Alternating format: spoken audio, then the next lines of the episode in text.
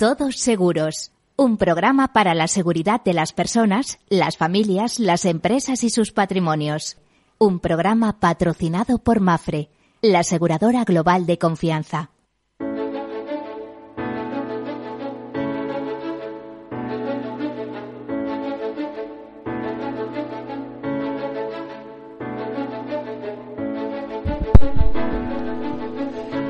Hola, buen mediodía, bienvenidos, bienvenidos a este programa, a este tiempo en el que hablamos de riesgos en clave de seguridad, de previsión, de prevención, de seguridad y seguros, como decíamos, todo con el fin de aminorar, de reducir esos riesgos, de reducir la incertidumbre.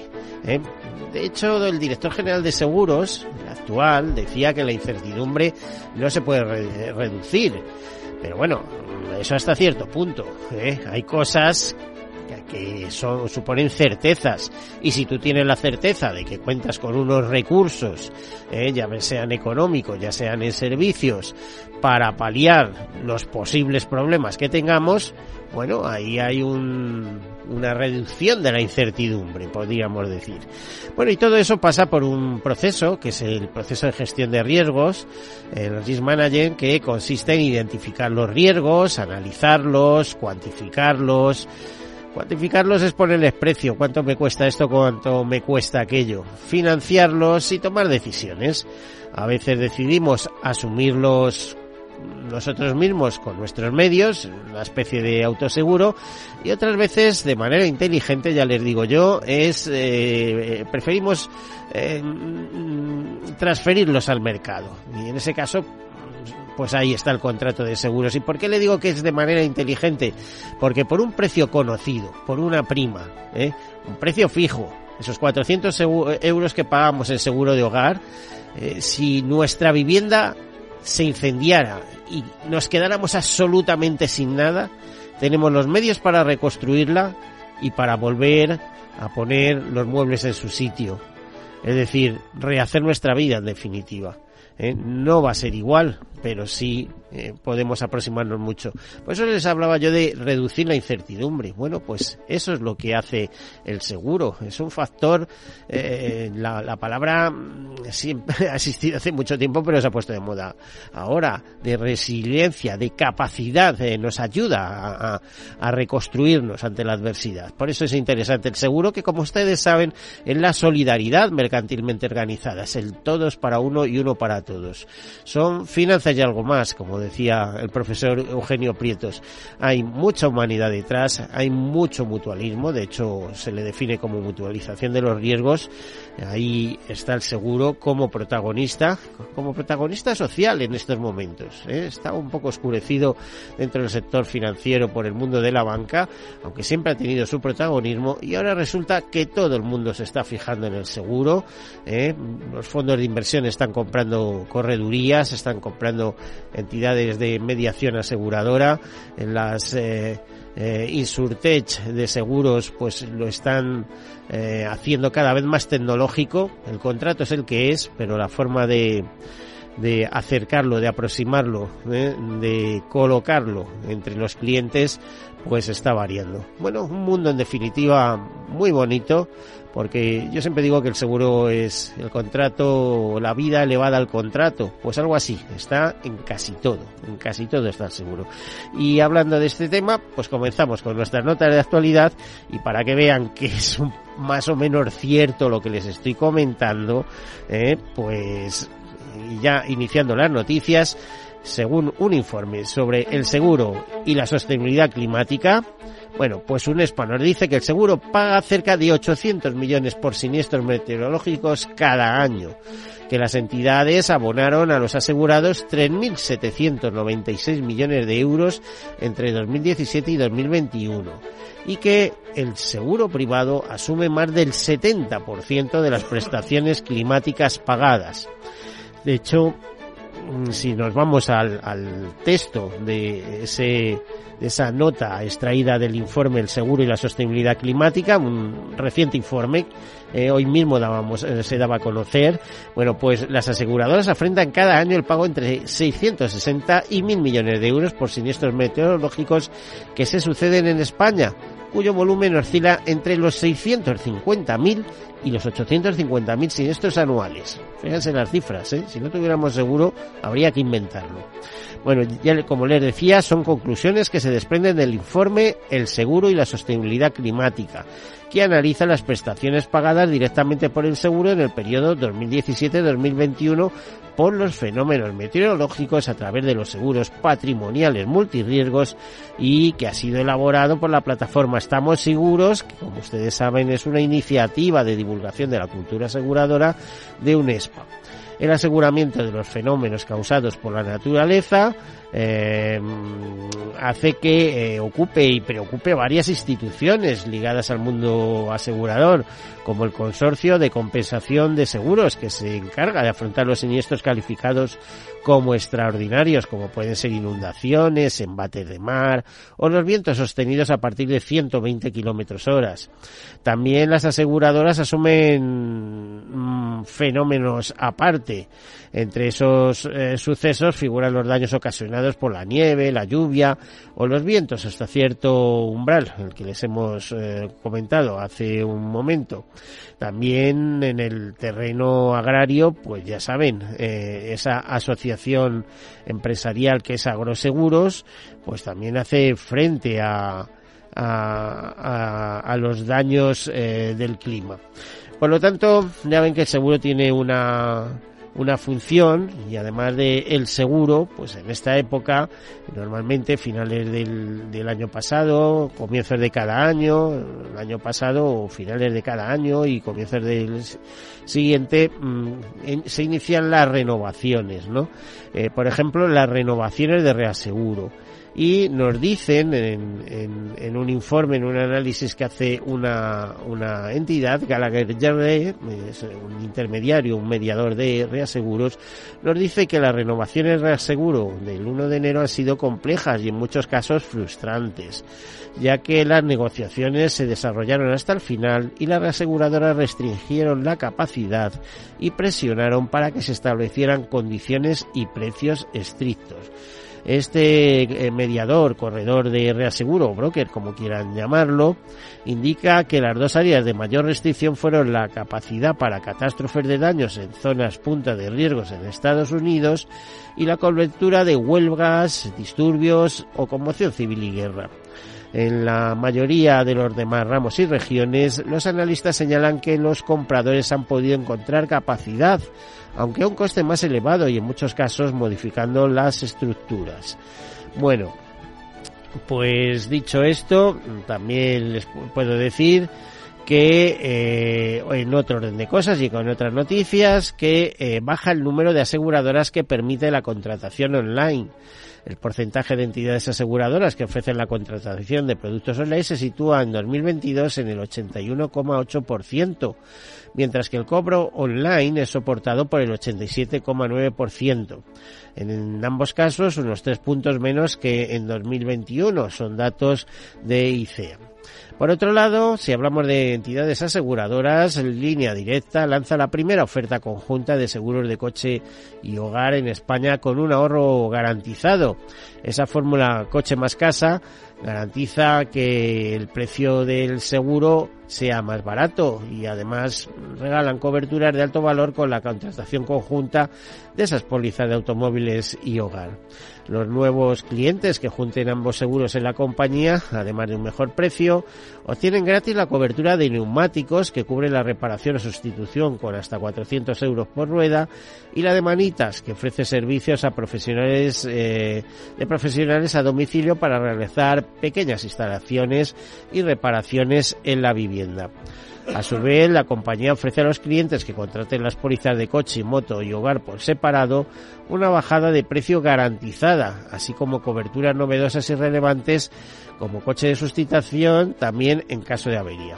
Como ven, pues le están dando vueltas esta entidad de línea directa, una entidad cotizada, eh, como ustedes saben, a cómo incrementar su volumen de negocio, porque Es verdad que han subido los precios de los seguros, este año se va a notar, ya se ha notado en los seguros de asistencia sanitaria, los seguros de salud, todos, eh, yo creo que prácticamente de manera generalizada llegan este año con recibos con incrementos, pero en el caso del automóvil esos incrementos se ven muy motivados o, muy condicionados, sería la palabra, muy condicionados por la gran competitividad existente. Es cuando una entidad intenta crecer como línea directa, bueno, pues buscan fórmulas novedosas.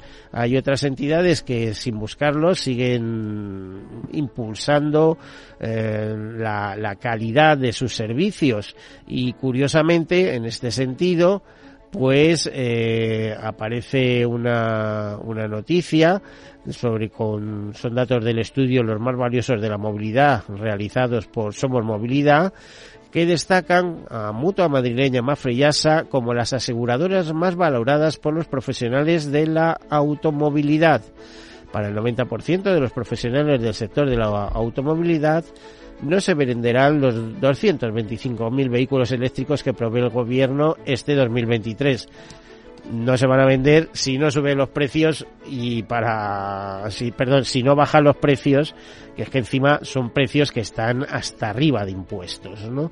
De igual modo, una gran mayoría de ellos, casi 8 de cada 10, considera imposible lograr el objetivo gubernamental de que para 2030 circulen por nuestras carreteras 5 millones de vehículos eléctricos. Lo dicho, como no haya ayudas y precios razonables, va a ser muy complicado. Y teóricamente no debía ser así, porque lo sabemos que los coches eléctricos son coches muy sencillos, es decir, eh, tienen menos elementos que los vehículos de combustión, por lo tanto deberían ser en teoría más baratos. Lo que pasa que yo creo que la industria ha aprovechado para pegar un tirón. Primero han ido a, los vehículos de primera línea, de, de los premium, por así decirlo, son los que han electrificado y bueno, eh, el resto, eh, la, movilidad del resto de las personas, pues está pendiente de que el mundo se vaya adaptando. Las compañías más valoradas eh, lo han sido en 10 actividades propuestas, como redes de talleres, renten y rentacar, moto y vehículo ligero, industria de automoción, etcétera, etcétera. Ya les digo que eh, bajo todas estas rúbricas han sido valoradas como eh, las, eh, las mejores entidades en el caso de automóviles, Mutua Madrileña, Mafra y AXA. Bueno, pues más notas. Dicen que, por ejemplo, en el mundo del seguro, que 7 de cada 10 empresarios no prevén ampliar equipo en el primer trimestre de 2023. Es decir, están viendo a ver qué, qué está pasando. También tenemos una noticia que sobre Viatley, que lanza el primer bono catástrofe de ciberriesgos del mercado, eh, diseñado para cubrir eventos catastróficos y sistémicos de baja probabilidad. El bono de 45 millones de dólares ofrece a Bailey indemnización eh, contra todos los riesgos que superen un evento catastrófico de 300 millones de dólares con la posibilidad de liberar tramos adicionales hasta 2023 y más adelante. Bueno, más cosas. Eh, decirles que la mitad de las empresas de Estados Unidos que usa su ciberseguro lo hace varias veces y esto es el resultado de una encuesta de 300 responsables en la toma de decisiones de tecnologías de la información con sede en Estados Unidos que revela que solo el 30% afirma que su póliza de ciberseguros cubre riesgos críticos como el ransomware, y las negociaciones y pagos de rescates. Alrededor de la mitad, el 48%, dijo que su póliza cubre la recuperación de datos, mientras que solo un tercio indica que cubre la respuesta a incidentes, las multas reglamentarias y los daños a terceros. En cuanto al uso que se hace de la póliza, alrededor del 80% de los encuestados afirmó haber tenido que recurrir a su seguro y la mitad de ellos ha presentado reclamaciones varias veces, según el estudio. Por ello, muchas aseguradoras exigen que los futuros asegurados apliquen controles de seguridad más exhaustivos antes de poder contratarlos.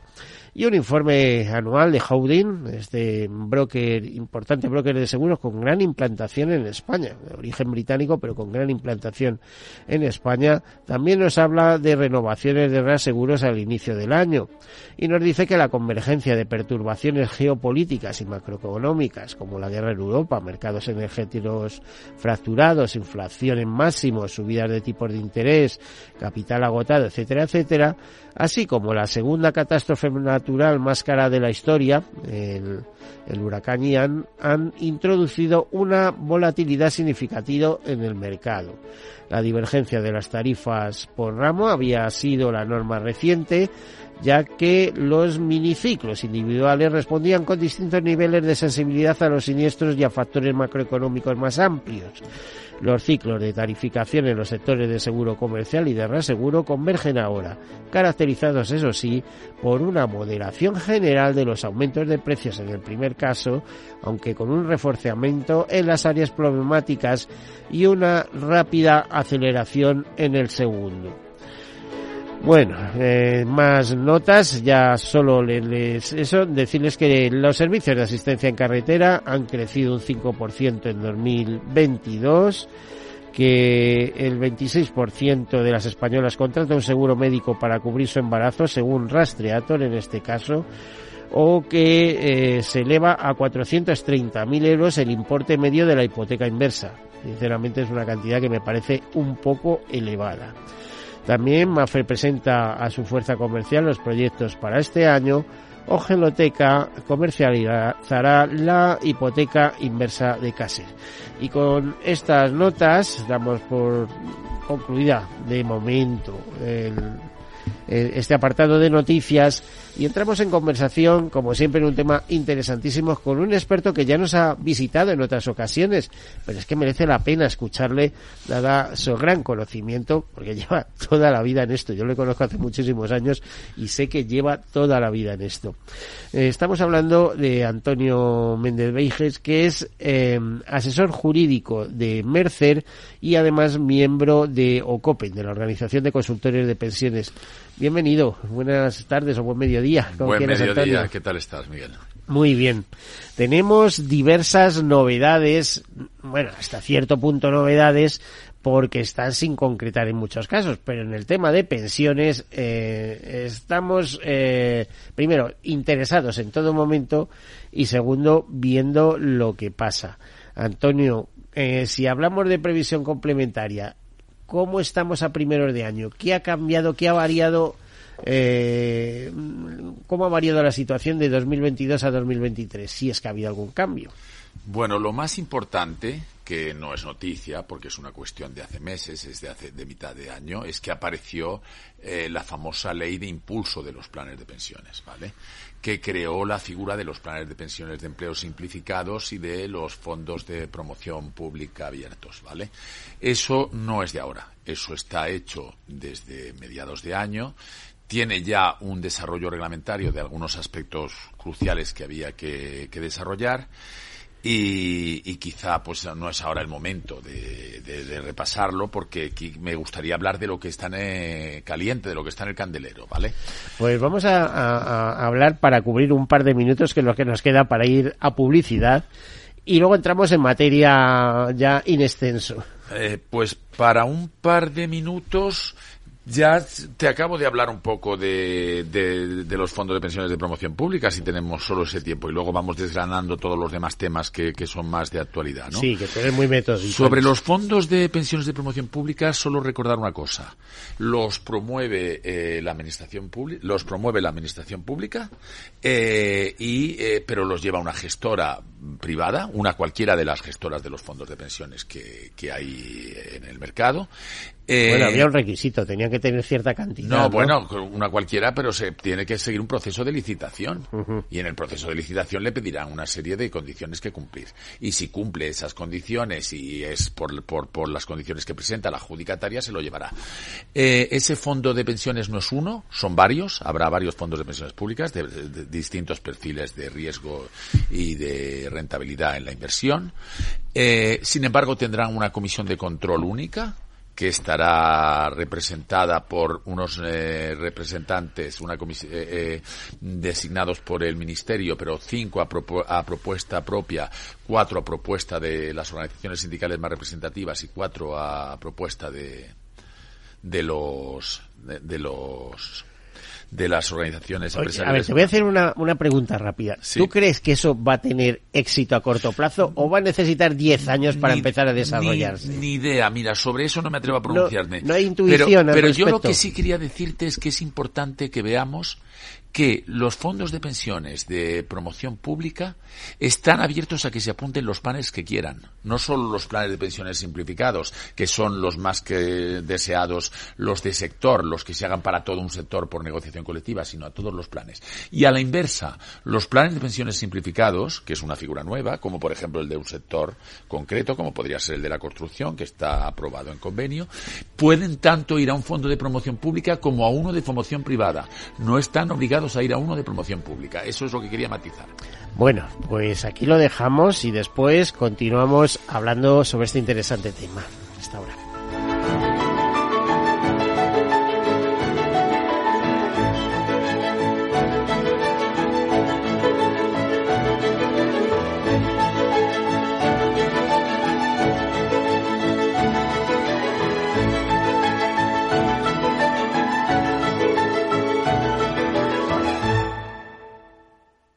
Nos llamamos FIAC Seguros. F-I-A-T-C. Cinco letras que para Carmen significan fuente ilimitada de absoluta tranquilidad y confianza. Y para Luis es más. Familia ilusionada se amplía y todo cambia. Nuestras letras significan muchas cosas distintas para que cada uno sienta que tiene el seguro que necesita. FIAC Seguros. Cinco letras que dan tranquilidad. Conócenos en fiac.es.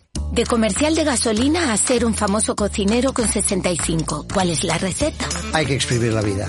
¿Tú también quieres hacer cosas increíbles en tu jubilación? Mafre presenta el programa Tu Futuro. La gestión de planes de pensiones que se adapta a ti ahora hasta con un 4% de bonificación por traslado. Consulta condiciones en tu oficina Mafre o en mafre.es. ¿Qué opinas del chalet de la playa? ¿Que no es momento de vender? ¿Y qué fondo es mejor para el máster de Laurita y Juan? Ok, ¿y si me pasa algo, qué hacemos con la hipoteca? ¿Con quién hablas? ¿Me dejas dormir? Con nadie. Menos consultar con la almohada y más asesoramiento profesional. AXA Exclusive te ofrece asesoramiento patrimonial y financiero personalizado. Entra en axa.es barra exclusive e infórmate. AXA Exclusive, reinventando el asesoramiento patrimonial y financiero. Hey, asistente, busca cómo proteger mis ahorros de la inflación. Hay aproximadamente 19 millones de resultados. ¿Quieres que los lea? Buf, mejor que no. Puedes seguir buscando entre millones de contenidos, pero un asesoramiento de calidad solo te lo dará un especialista. En Renta 4 te ofrecemos un servicio de asesoramiento gratuito siempre que lo necesites. Entra en r4.com y descubre cómo te podemos ayudar. Renta 4 Banco. ¿Quieres más?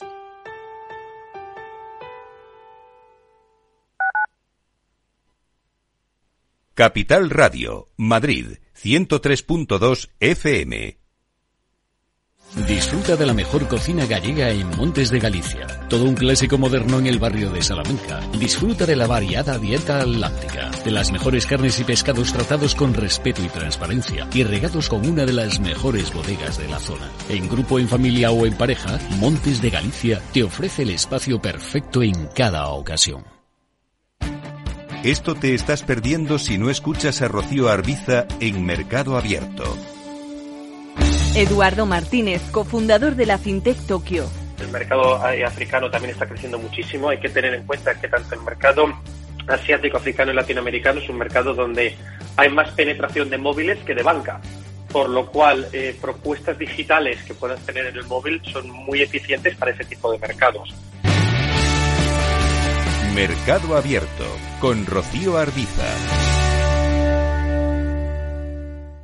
¿Sabes cuál es el mejor dial para escuchar Capital Radio? Tu móvil. Ya tienes disponibles las versiones de iOS y Android de Capital Radio. Y si quieres escucharlas en tu coche, lo tienes muy fácil. Empareja el Bluetooth de tu coche con tu móvil o tableta, entra en la app de Capital Radio y ya lo tienes. Escucha Capital Radio en digital.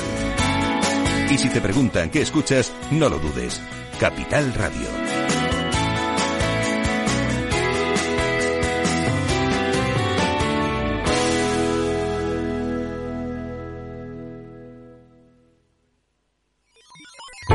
Los robots escuchamos Capital Radio. Es la radio más innovadora. Oímos a Saragot con Luis Vicente Muñoz. Ahí le has dado. Esto es Capital Radio. Di que nos escuchas.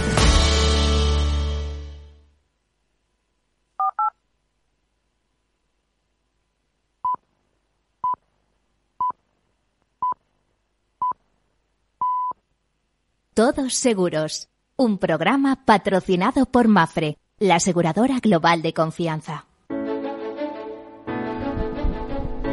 Pues aquí continuamos con la presencia, con acompañados por Antonio Méndez, que es eh, asesor jurídico de Mercer, un gran especialista en pensiones. De hecho, es miembro de OCOPEN, de la Organización de Consultores de Pensiones.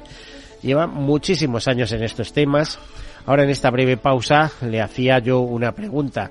¿Tú crees que van a terminar de despegar los planes de pensiones de promoción pública y sobre todo cuánto tiempo va a llevar eso? Porque estamos viendo otras cosas que tienen que ver de alguna manera con lo público ¿eh? Eh, por ejemplo, en los planes de pensiones del Congreso y demás, pues no parece que vayan especialmente bollantes. Los planes de pensiones de los funcionarios, pues tampoco se ve que, eh, como él comentaba, no hay dotación para que sigan incrementándose.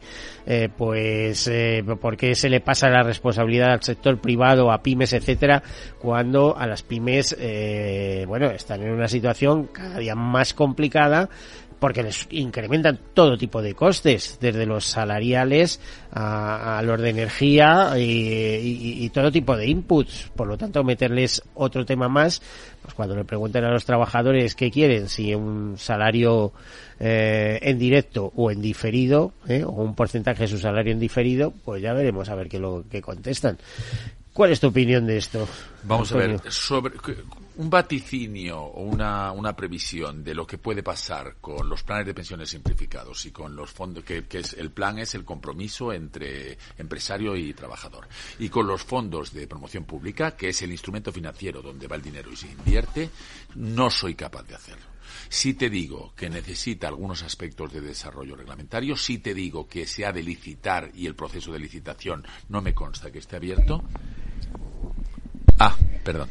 Y sí te digo que el, eh, que, que, efectivamente estoy un poco sorprendido, igual que tú, bueno, ya nada me sorprende a estas alturas, eh, que el sector público, que usa uno de los tipos de planes simplificados que puede haber, el de, el de empleados públicos, eh, funcionarios o, empleados con relación laboral, eh, en teoría pueden... Hacer, paralizado hace mucho, ¿no? Claro, desde el año 2012 todas las leyes de presupuestos generales del Estado han puesto primero una prohibición de aportar y segundo una limitación.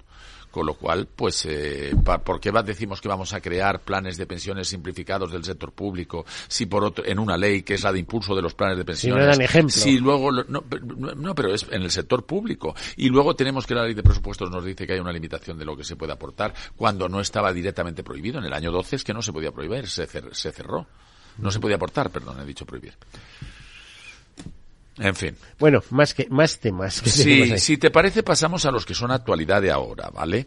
Eh, el primero por el que yo empezaría, que es el que más seguramente nos interesa a todos, por eso lo he elegido, es el de los límites de aportación a planes de pensiones. Bueno, eso ya sabes que... Vale, sobre los límites de aportación a planes de pensiones, primero quisiera hacer una reflexión, compartir con todos una reflexión. En el año 20, en el año 21, en el año 22 y en el año 23, cuatro años, cada uno de los cuatro años ha regido un límite diferente. Esto es increíble. Es una falta de marco estable y de seguridad jurídica tremenda y demuestra que el legislador tiene un rumbo errático. Este año esto, este año esto, esto tendría que durar un tiempo, un tiempo más o menos largo. Eh, nadie repara en ello. Estamos ya tan mal acostumbrados que, ah, mira, este año los límites de los planes nos han puesto.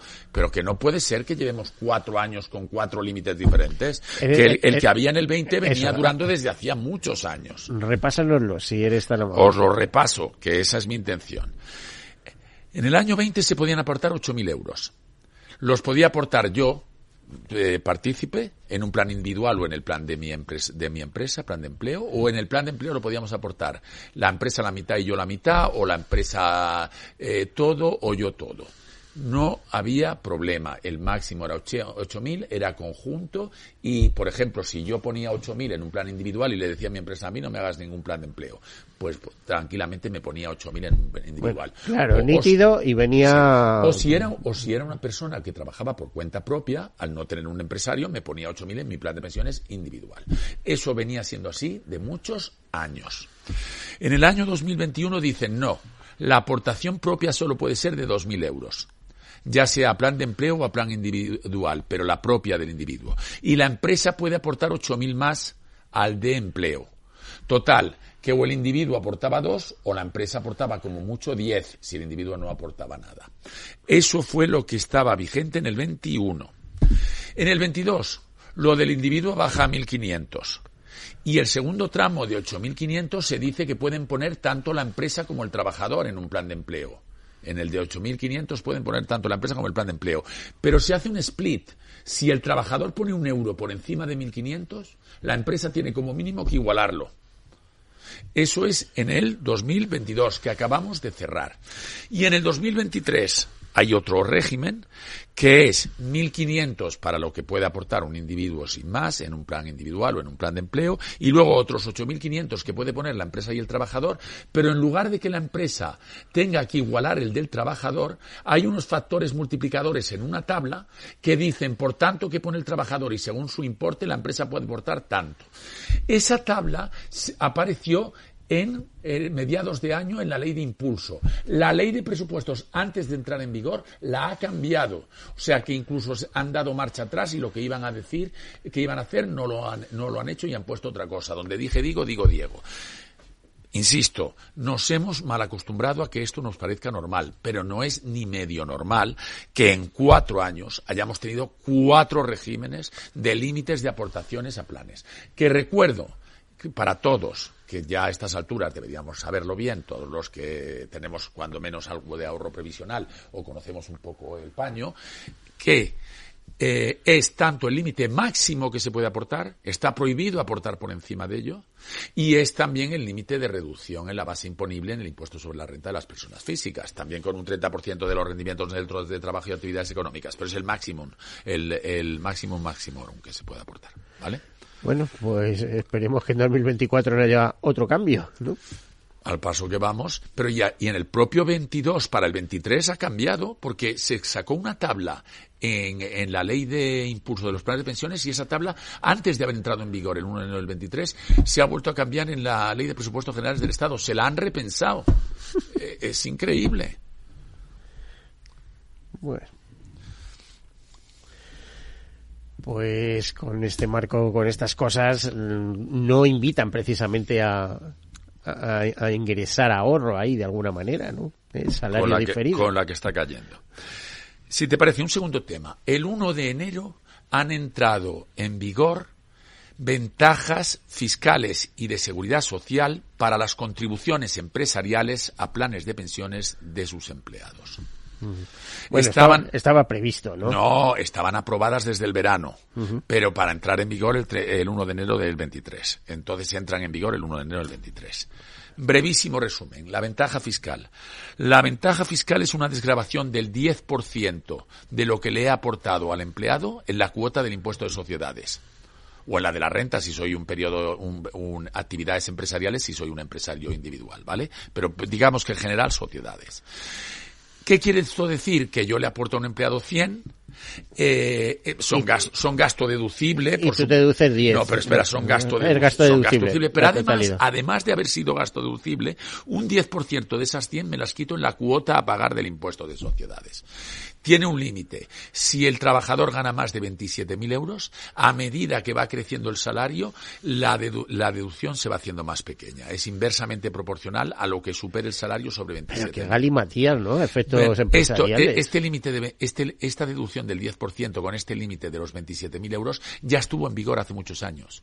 Y la han rescatado tal cual. Y llama la atención que han vuelto a poner 27.000 euros. Y son 27.000 euros de hace muchos años, a pesar de la inflación que ha habido. Eh, las series de inflación que ha habido desde entonces.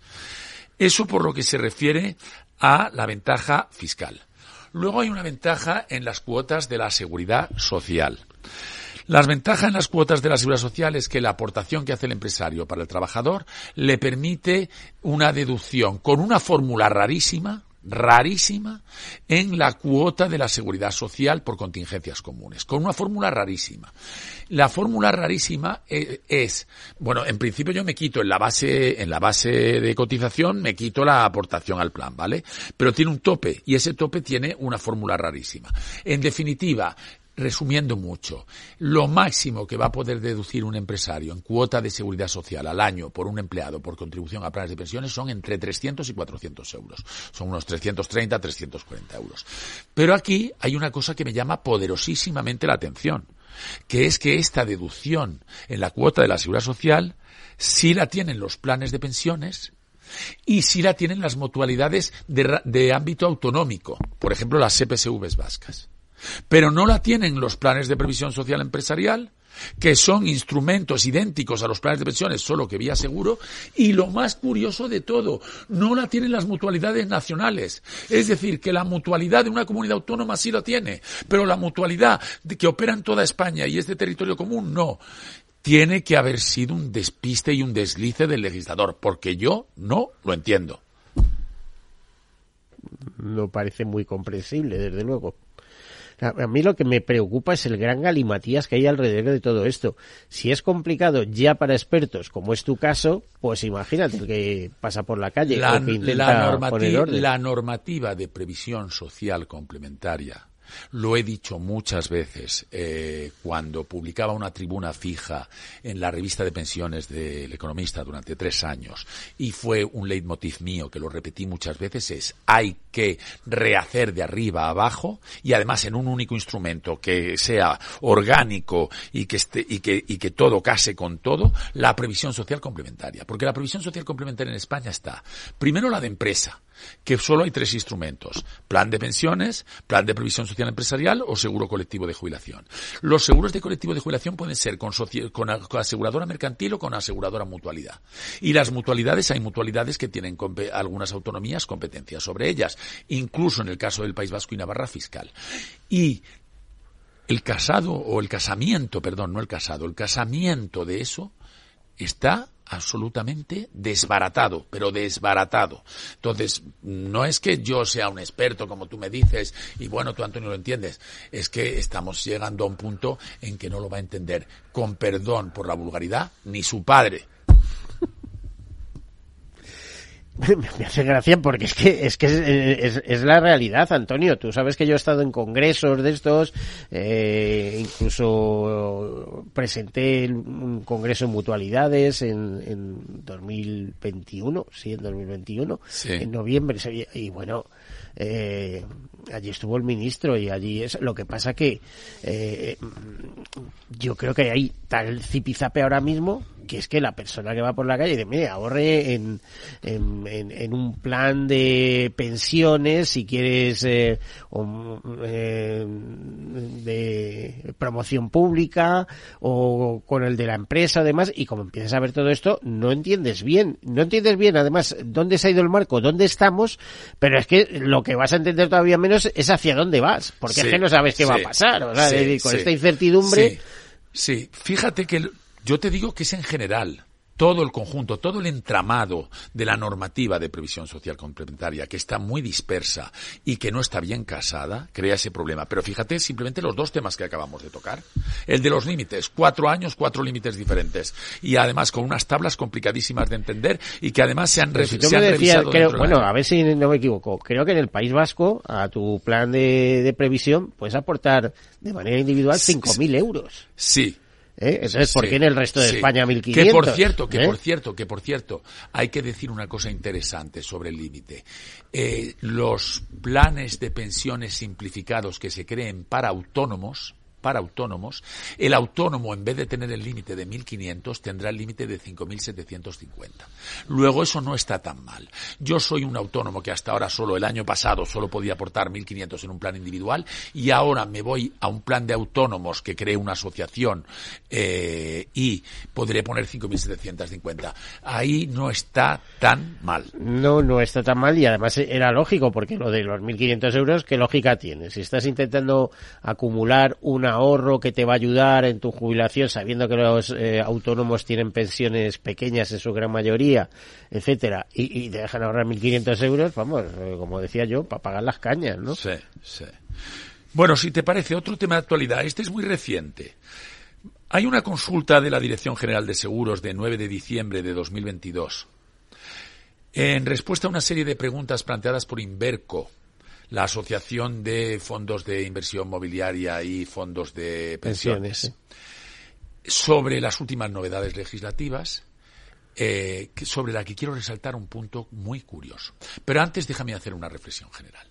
Cada vez que sale una ley, bien Inverco, que ya hemos dicho que es la Asociación de las Gestoras de Fondos de, Inversión y Fondos de Pensiones, o bien UNESPA, que es la Asociación de las Aseguradoras, le manda una batería de preguntas a la Dirección General de Seguros de cómo se interpreta la ley.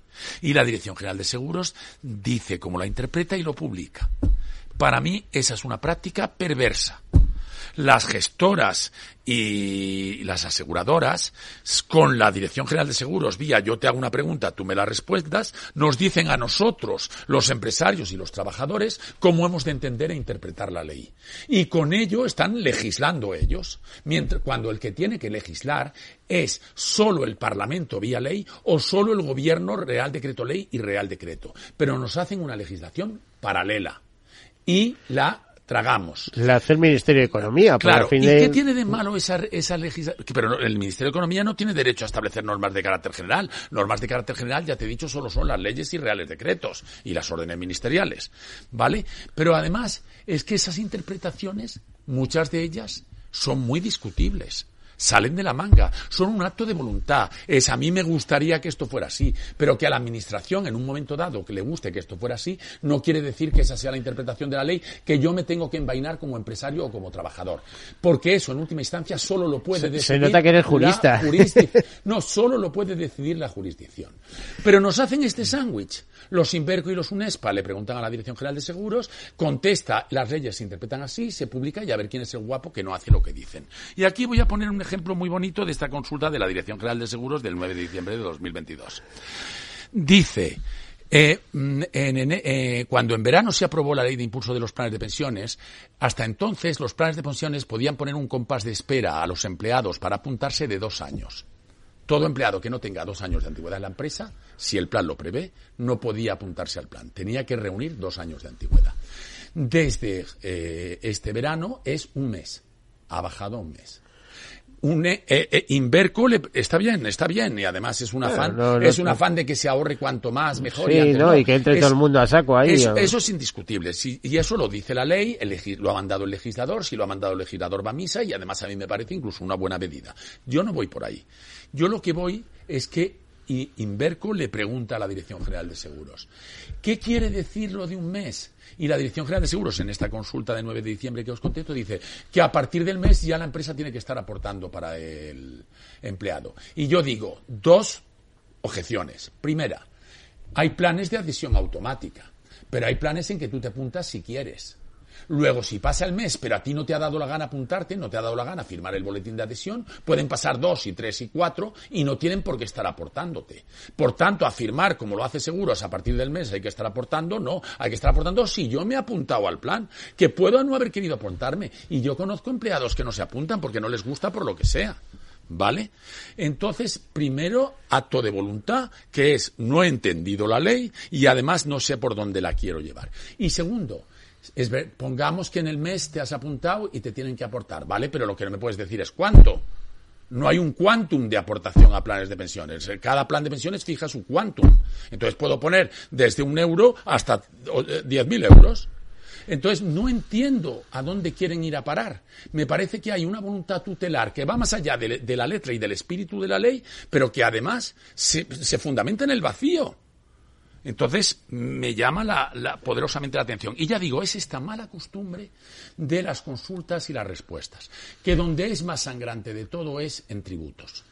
Las consultas vinculantes a tributos es una consulta que yo le formulo a la Dirección General de Tributos, yo, un particular, sobre un caso que me atañe, y le digo, ¿usted cómo lo interpreta? Y lo que le di tributos me diga, le vincula con respecto a mí. Un momento, un momento. No, te iba a decir, es que ya sabes que luego están los jueces, que yo mismo te comenté Sí. una noticia, acuérdate, muy gorda, que decíamos, eh, cuidado, eh, Sí, cuidado. pero escucha, escucha. Yo, contribuyente, a ti, Dirección General de Tributos, te hago una consulta. Tú me contestas que interpretas y lo que me has contestado te vincula, tienes que respetarlo. En mi caso se llama vinculante porque vincula a la administración y en mi caso, en el caso del consultante. Sin embargo, la Dirección General de Tributos las publica en un repositorio y todos los que tienen que intervenir en impuestos, como son las gestoras y las aseguradoras, reteniendo, informando y tal, siguen como un credo eso que ponen las consultas vinculantes. Pero las consultas vinculantes no se llaman vinculantes porque sean de carácter general y para todo el mundo. Insisto que eso solo puede ser la ley y el Real Decreto. Son consultas vinculantes porque vinculan a la propia Administración y con el consultante. Pero como lo ha dicho la Dirección General de Tributos, las aseguradoras y las gestoras hacen lo que mande. Roma locuta, finita disputa. ¿Y qué suele interpretar? Pues en un 90% la interpretación con menos ventajas fiscales, con, más con tener que contribuir más. ¿Por qué? Porque ¿cuál es su afán? Recaudar. Entonces, la, ley le, importa lo de menos. Lo que le importa es cómo interpreto yo esto para que me salga a recaudar más dinero. Tremendo. ¿Te acuerdas, eh, bueno, un, un- un apunte que teníamos aquí? Y es que, por ejemplo, eh, a la hora de rescatar un plan de pensiones, todas aquellas cantidades que se han entregado antes de 2006, pues tienen una ventaja fiscal que es un 40% deducible de, Sí. de- de lo- de ese rescate, ¿no? Sí. Pues, eh, bueno, la interpretación que había en tributos hasta ahora era que solo se podía hacer una sola vez y un año por todos los eh, planes de pensiones que hubiera. Es decir, una persona podía tener tres planes de pensiones. Ha y cambiado el criterio el TEAC, el Tribunal Económico Efectivamente, Administrativo. eso es lo que y quiero lo que diga el TEAC prevalece sobre lo que diga la Dirección General de Tributos, porque la Dirección General de Tributos es un órgano consultivo, pero las, resoluciones del TEAC vinculan a toda la Pero hay que tenerlo muy presente y conocer eh, que ha existido una resolución al respecto, que además fue publicada en prensa económica, Sí.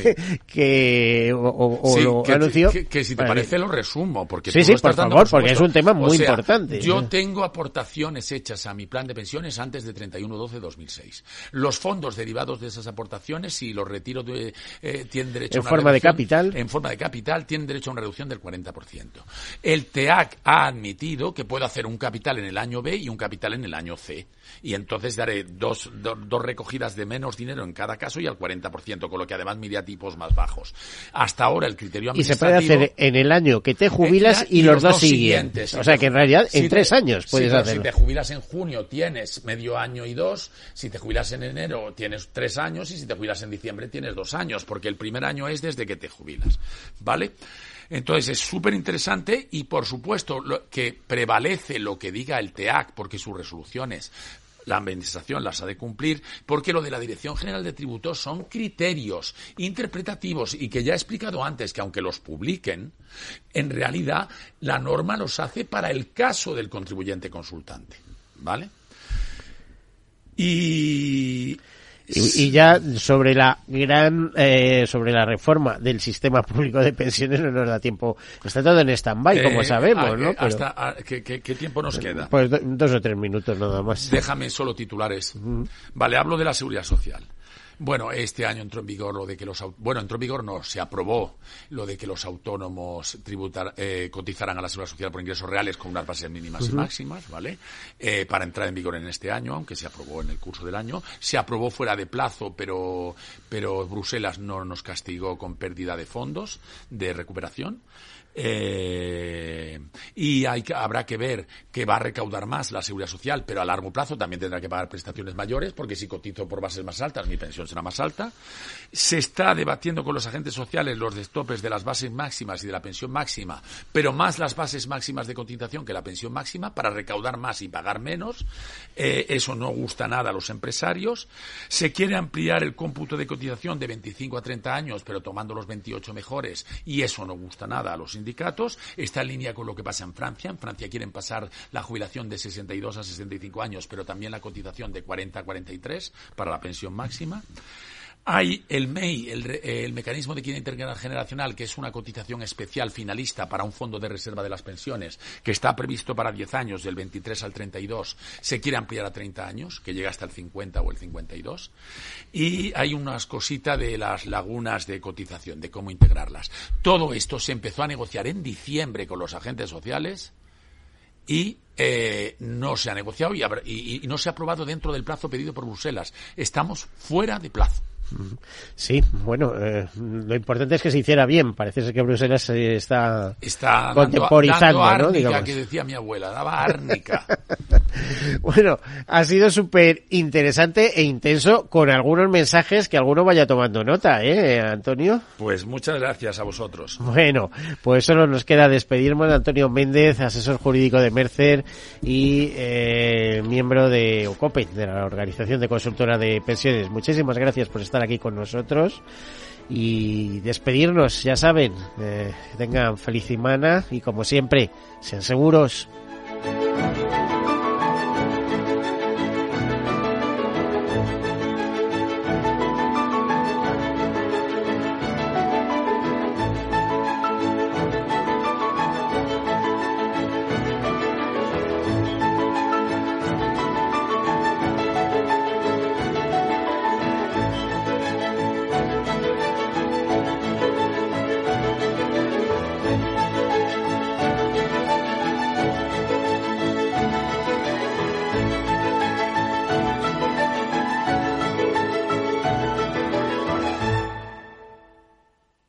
Seguros, un programa patrocinado por Mafre, la aseguradora global de confianza. 72 años y emprendes un proyecto de innovación. ¿Ser emprendedor no tiene edad? Con la edad es aún mejor. ¿Tú también quieres hacer cosas increíbles en tu jubilación? Mafre presenta el programa Tu Futuro. La gestión de planes de pensiones que se adapta a ti ahora hasta con un 4% de bonificación por traslado. Consulta condiciones en tu oficina Mafre o en mafre.es mi jubilación, el fondo para el máster de mis hijos, la hipoteca de la casa, vender o no vender el apartamento de la sierra, las acciones, el máster, la jubilación, el apartamento, las acciones, la jubilación, el máster, la hipoteca. Cariño, ¿estás bien? ¿Quieres que coja el coche yo? ¿Necesitas ayuda para el asesoramiento de tu patrimonio y tus finanzas? AXA Exclusive te ofrece asesoramiento patrimonial y financiero personalizado. Entra en axa.es barra exclusive e infórmate. AXA Exclusive, reinventando el asesoramiento patrimonial y financiero. Sí, sí quiero. Quiero tener siempre disponible a un buen equipo de abogados. Quiero tener un servicio telefónico de asistencia jurídica ilimitado. Quiero expertos que defiendan mis derechos como consumidor y como ciudadano. Quiero ARAC. ARAC. Lo nuestro es defender lo tuyo. Contáctanos en arac.es en el 992 2095 o consulta tu mediador. Tanto tienes, tanto pierdes. Hay imprevistos que lo cambian todo y los riesgos están ahí siempre, como el saneamiento, la pérdida de crías o las enfermedades del ganado. Por eso necesitas un buen seguro pecuario que garantice tu tranquilidad. Contrata ahora tu seguro de vacuno. Agroseguro. Trabaja sobre seguro. Ya no estamos en la era de la información, estamos en la era de la gestión de los datos y de la inteligencia artificial. El tratamiento inteligente de estos datos proporciona un valor enorme a las empresas en sus procesos de negocio. En Piper Lab ayudamos a nuestros clientes a tomar decisiones de negocio basadas en datos. Escúchanos todos los lunes en el espacio de Big Data de Capital, la Bolsa y la Vida. Capital Radio, Madrid, 103.2 FM. Gráficas Naciones. Más de 50 años de experiencia en el sector de las artes gráficas. Apostamos por la última tecnología tanto en impresión offset como en digital y gran formato. Realizamos todo tipo de impresión. Tarjetas de visita, folletos, libros, vinilos, decoración y montaje de stands. Más información en el 91 629 2145 o en gráficasnaciones.es.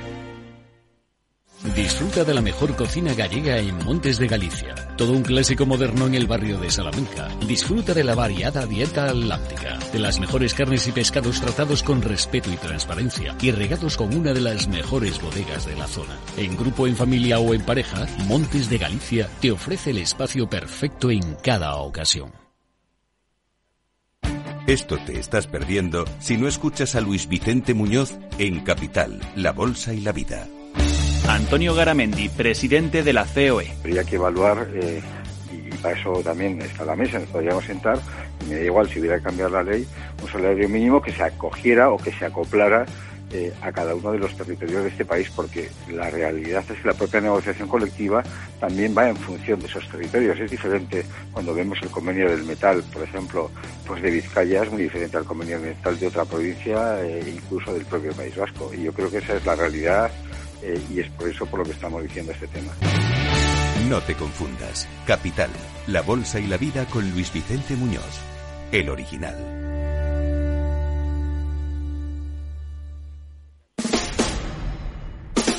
Escucha cada día entre las 8 y las ocho y media de la noche el balance de los deportes con Paco Lloret, la emoción del fútbol y la pasión del deporte en el balance. Capital Radio.